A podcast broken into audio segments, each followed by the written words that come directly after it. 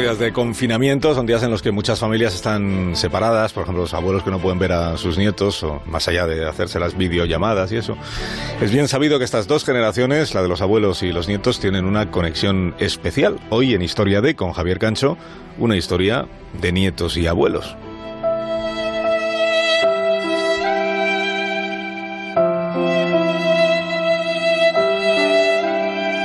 Antes de que cayésemos en la cuenta de que en las residencias de ancianos había algún problemilla, mucho antes la infancia ya había sentido que daba tristeza que hubiera abuelos viviendo en esos lugares que son como guarderías sin juguetes ni colores. Ya lo advirtió Antoine de Saint-Exupéry. Los niños han de tener mucha tolerancia con los adultos. He trazado un plan, tu plan de vida. El minuto de la hora, la hora del día, el día de la semana, la semana del mes, el mes del año y el año de tu vida.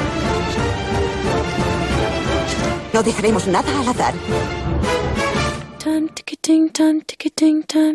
La infancia se enfrenta a deberes telemáticos en un horizonte indoor en una primavera incipiente y a pesar de eso, ellas y ellos están manteniendo la entereza, el coraje, la sonrisa, porque se trata de algo muy importante, mucho más importante que los deberes, se trata de cuidar a sus abuelos.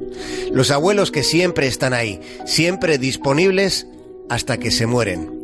Y entonces, como ahora en la época del confinamiento, hay que explicar la muerte, hay que explicársela a ellos que están llenos de vida. Y la muerte se explica peor todavía cuando ni siquiera ha sido posible la despedida. Nos cuesta a nosotros, así que imaginen lo que les cuesta a ellos. Cómo despedirse de esos adultos que no regañan casi nunca, que casi siempre son capaces de una sonrisa comprensiva. Los abuelos son los mayores cómplices que tienen los niños. Por eso entre una generación y la otra, habiendo tanta distancia, hay tanta conexión.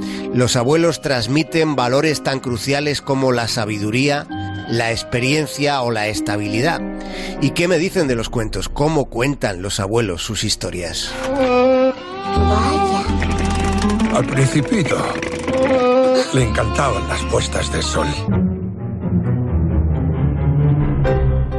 En los cuentos infantiles los personajes no son ambivalentes, no son buenos y malos al mismo tiempo que es como realmente somos los adultos. Para la infancia el bien y el mal tienen una frontera mucho más nítida. Pero sucede que la realidad que estamos viviendo también está arrebatando a la infancia el valor del lenguaje simbólico, que es el que ayuda a las niñas y a los niños a aliviar sus temores y a afrontar sus angustias. Ellos también están teniendo que enfrentarse a la incertidumbre. Cuando las cabezas de los niños se van configurando, lo hacen a partir de sus propias experiencias, pero también observando la vida de los adultos y las sensaciones que les transmitimos. Por eso, en estos días de convivencia tan intensa, parece importante recordar casi a cada instante qué es lo esencial. Lo esencial es invisible para los ojos. ¿Cuántas cosas se nos pasan por alto debido a que damos una gran importancia a lo visible?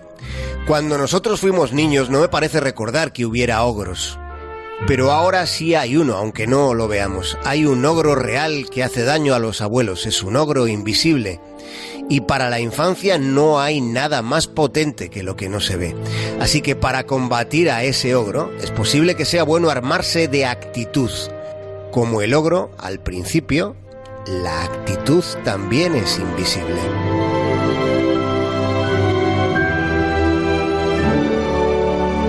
Más de uno en Onda Cero.